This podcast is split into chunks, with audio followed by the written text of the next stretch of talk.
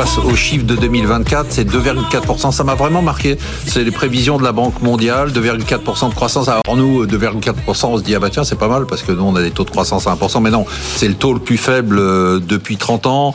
La Banque mondiale nous a quand même parlé du risque d'une décennie perdue. Alors euh, c'est grave, euh, docteur Dembic c'est attendu, déjà le premier point. Si on regarde dans les prévisions qui sont publiées, il y a un point qui est intéressant, c'est que vous avez effectivement cette décélération très rapide sur les pays développés, où on renoue peu ou prou avec des niveaux Covid, mais sur beaucoup de pays émergents, vous avez quand même une croissance qui est très très soutenue. Hein.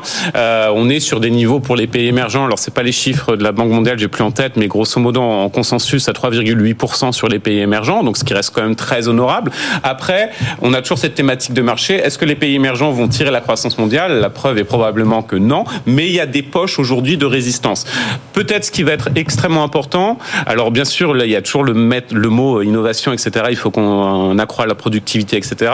Mais il y a quelques exemples qui sont intéressants, et c'est un exemple notamment chinois, sur les robots. Vous savez qu'on est quand même mmh. très en retard à cet égard.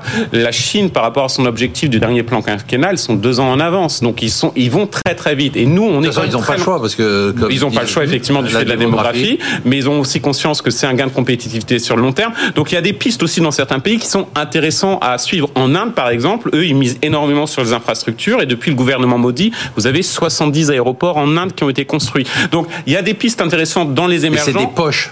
Ah, ce sont des, poches, voilà, de prospérité, exactement. Qu'est-ce que vous pensez de la croissance mondiale? C'est quoi vos prévisions On est euh, à 2,8, mais après tout dépend. Euh, le 2,8 que l'on retient et ça peut être le 2,4 de la Banque mondiale parce que ça dépend des modes de calcul. Mais ça, je ferme, je ferme la parenthèse. Effectivement, c'est intéressant de regarder les décompositions de la croissance. Et en fait, on a quand même une forme de désynchronisation qui s'est installée et également de regarder les moteurs à l'intérieur de la croissance. Ce qui me frappe véritablement, c'est que la zone euro, elle a été euh, très loin de la dynamique des États-Unis, principalement pour des raisons de consommation en 2023. Euh, les consommateurs européens ont été absents, là où les consommateurs américains, on le sait, ce qu'il en a été. Ça, on peut dire que ce sont les consommateurs américains qui ont tiré, qui ont fait la, croissance avec 2023. qui ont fait la croissance 2023, c'est clair. 2023. 2023. Oui, mais en 2024, les choses changent. Probablement que le consommateur américain sera un peu moins au rendez-vous que le consommateur européen, parce que les salaires réels sont redevenus positifs, bah, il sera un petit peu plus présent. En revanche, là où va se faire la différence, c'est sur l'investissement l'investissement des entreprises américaines, il va rester là. Eh il y a une vraie dynamique de transformation qui, est, qui est amplifiée. En Europe, j'ai un petit peu plus euh, d'interrogations sur la dynamique d'investissement. Et donc, les, les moteurs d'investissement, l'investissement des entreprises était encore là en 2023 en Europe. J'ai peur qu'il flanche un petit peu. Euh, Virginie, aux, Virginie aux États-Unis, vous confirmez, vous, que la consommation des ménages commence à, baisser un peu ou pas Et, Moi, je pense qu'elle a commencé à baisser il y a déjà six mois la consommation ça, on, ménages. On le voit pas dans les chiffres. Hein. Mais non, on voit pas dans les chiffres, mais enfin on le voit dans certaines entreprises. On voit bien, bien sûr. Et il y a eu, il y a eu, je dirais, des, des vases communicants parce que tout a été chamboulé pendant la période Covid. Donc il y a eu effectivement des secteurs qui ont été euh, fortement plébiscités.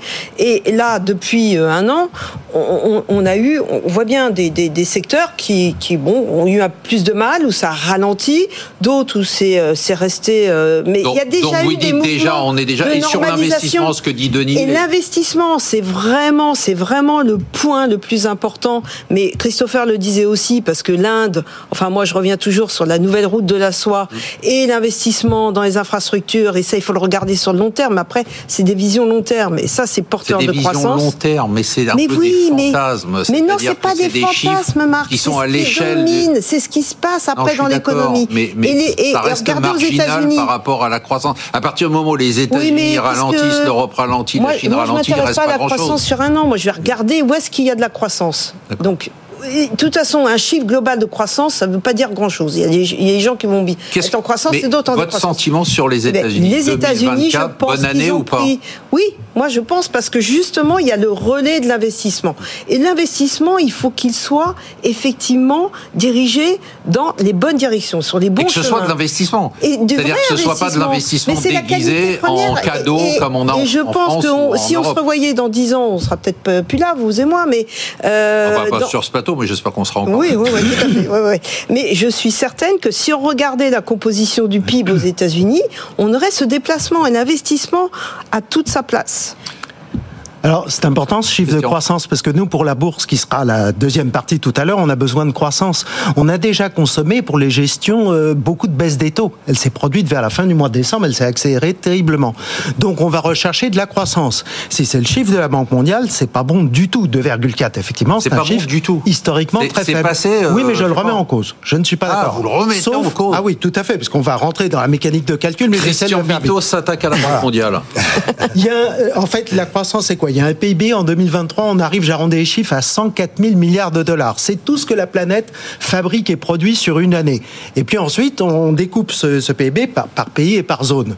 Le plus gros, on ne va parler que de ce chiffre-là, c'est tout de même 26% les États-Unis et donc, quand la Banque mondiale construit sa perspective de croissance, elle dit l'année prochaine, les États-Unis ralentissent fortement, ils mettent 1,5% de croissance économique l'année prochaine. Ben là, je ne suis pas d'accord. Les mmh. États-Unis ne sont pas sur ce rythme de croissance, tout simplement parce que c'est année électorale, parce que dès maintenant, l'administration Biden est en train de dépenser jusqu'au plafond. On a encore des problèmes de plafond de dette et de dépenses. Déficit budgétaire, à mon avis, cette année, 8,6%. Je ne sais pas si vous vous rendez compte par rapport au, au PIB. Ce ne serait pas un pays européen. Qu'est-ce que répond Vous défendez la Banque mondiale euh, devant les attaques euh, éhontées euh, Entre économistes, est-ce que vous soutenez? Je dis, je dis 2,8 parce qu'on n'est pas sur une année qui est exceptionnelle.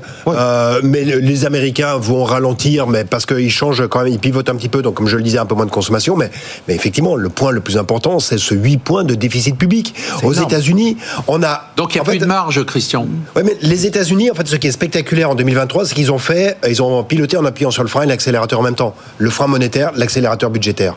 Et l'accélérateur budgétaire, il est toujours là. Le chiffre euh, saisissant, c'est le doublement de l'investissement en construction de l'industrie américaine. Doublement de l'investissement en construction l'année dernière. C'est un chiffre hallucinant. Et quand vous regardez l'investissement en équipement fait par l'industrie, il n'a pas beaucoup augmenté.